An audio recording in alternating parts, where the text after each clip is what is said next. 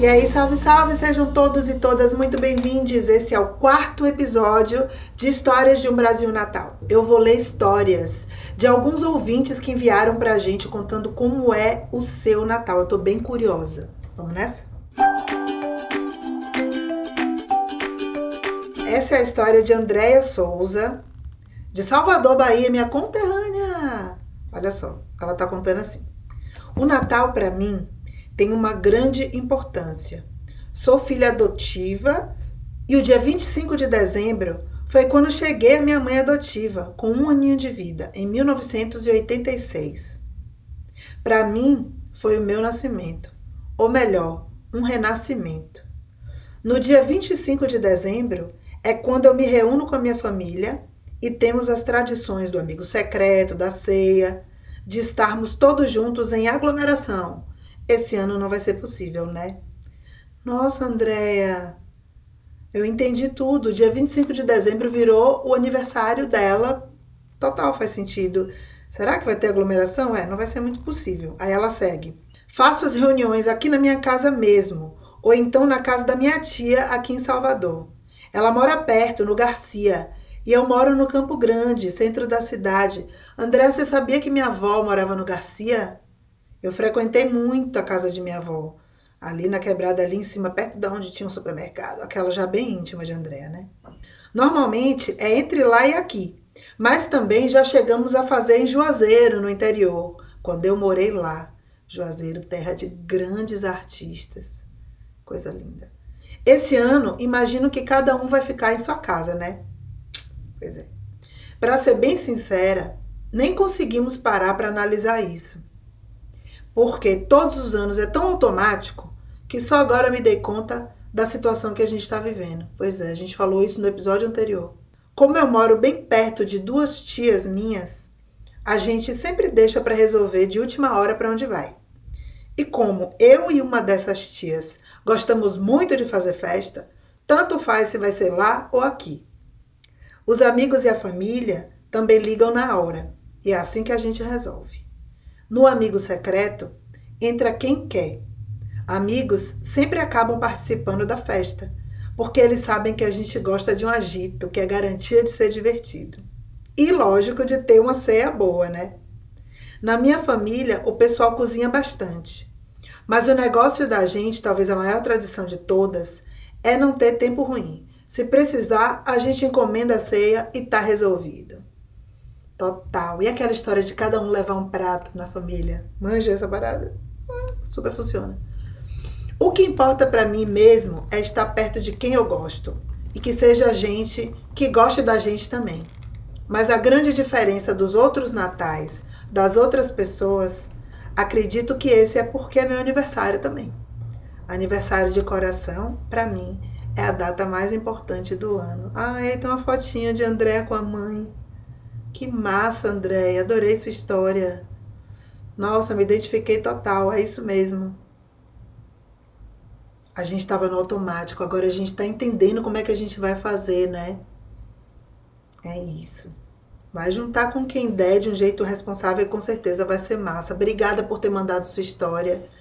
Adorei é, passear com você de novo um pouquinho aí por Salvador também.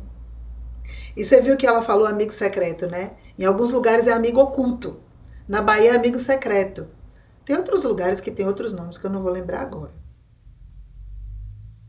Alguém lembra de algum outro nome de amigo, sei lá? Amigo oculto, amigo secreto, né? É isso. Aí agora eu vou ler então a história de Maria Eduarda de Recife, Pernambuco. Nordestina também, que nem eu. Ela fala: Desde muito nova, que me entendo por gente, a minha avó, 79 anos, tem uma tradição de, no dia 24, ao invés de fazermos a nossa ceia, nós distribuímos presentes e fazemos um sopão. Olha só. Cada um faz o que pode. Eu, minha mãe e minha irmã nos vestimos de algum personagem do Natal, pelo menos com as roupas coloridas. E minha avó se vestia de Papai Noel. Quer dizer, a avó é que passava calor em Recife vestida de Mamãe Noel. Olha lá. Daí, nós entregamos presentes para as pessoas e fazemos essa sopa para quem quiser. Que massa isso. Que lindo, parabéns. No dia 25 é que a gente junta todos os primos, no dia seguinte do Natal, quer dizer, da virada. A família, aquele auê só. Minha família é bem segregada. Eu sou de Recife, mas tenho família em São Paulo, na Bahia. E todo mundo tira esse tempo para se ver. Já conheci vários primos aleatórios do nada. Fala, prima. Há algum tempo eu tenho trazido alguns amigos para passar o Natal comigo. Mas normalmente eles vêm depois de fazer a ceia com a família deles. Nossa, esse é um clássico. É um clássico quando a gente começa a ficar um pouco ali depois da adolescência, vida adulta, né? Janta com a família, depois vai encontrar os amigos. Check, passei por isso também. Mas assim, tem aqueles amigos da família, que são da família também, né? Uhum. Tenho vários tios que não são de sangue, mas estão na família. São amigos de minha avó há tanto tempo que viram tio sim. Os filhos deles são meus primos e aí todo mundo celebra junto. Minha avó é o alicerce de tudo. Ela tem um coração imenso ela é maravilhosa, caridosa, carinhosa, companheira. E todo mundo gosta muito dela. Por isso, todo mundo vem. Ela sempre fez, muito antes de eu nascer, esse sopão. E para esse ano, desde já, estamos nos organizando para entender como fazer o sopão em meio à pandemia. Tá difícil. Mas se minha avó disse que tá difícil para ela, que tem, quer dizer que tem as coisas, né? Imagina para quem não tem. Olha esse pensamento. Estamos juntando forças, cada um do jeito que dá, e vamos fazer do mesmo jeito. Quanto aos meus amigos, eles amam, em caixa alta, a minha avó. Fazem a maior questão do mundo de virem aqui em casa, em qualquer data do ano, para comer as comidas dela, inclusive no Natal. Hum, já pensei na comida de vó? Aguei. Acho que eles amam mais a minha avó do que me amam, sabia? Eles costumam ajudar a gente, ou vindo aqui para distribuir os presentes e organizar o sopão, ou com dinheiro mesmo, para agregar e comprar o que precisa. Já são mais de três anos com eles vindo para cá bastante no Natal. Se você não conhece a minha avó, e mesmo sem ela nunca ter visto você, se você vier para casa, ela vai dizer: sente aí, coma, porque essa é minha avó. E isso é uma avó do Nordeste, gente. É assim mesmo. É muito isso. Sente aí, coma. Coma alguma coisa, toma um café. Você quer alguma coisa? Que linda, adorei essas histórias. Nossa, achei massa a história de Maria Eduarda, porque eu imagino que para ela ter esse referencial, né, dessa avó que mesmo antes dela nascer já fazia, já tomava essa atitude, quer dizer, foi passando essa tradição. Olha só, a tradição, essa é uma tradição dessa família né? Uma tradição altru, altruísta, uma tradição é, para o outro. Que lindo, acho que para ela deve ser massa ter esse alicerce, né? E essa referência. 2021, tá logo ali, tá logo na nossa porta.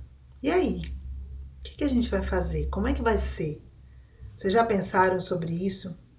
Eu imagino que tá todo mundo um pouco nesse momento, né? Eu tô.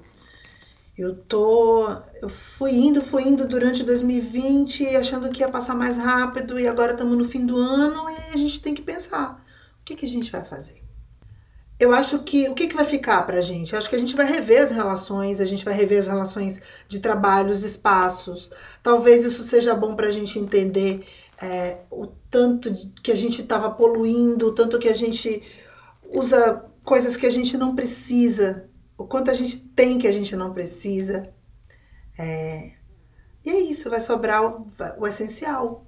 A gente vai estar tá olhando para o essencial. Então, para o ano que vem, eu espero que a gente esteja seguro novamente para poder se abraçar, para poder estar presente, para poder aglomerar com os meus amigos.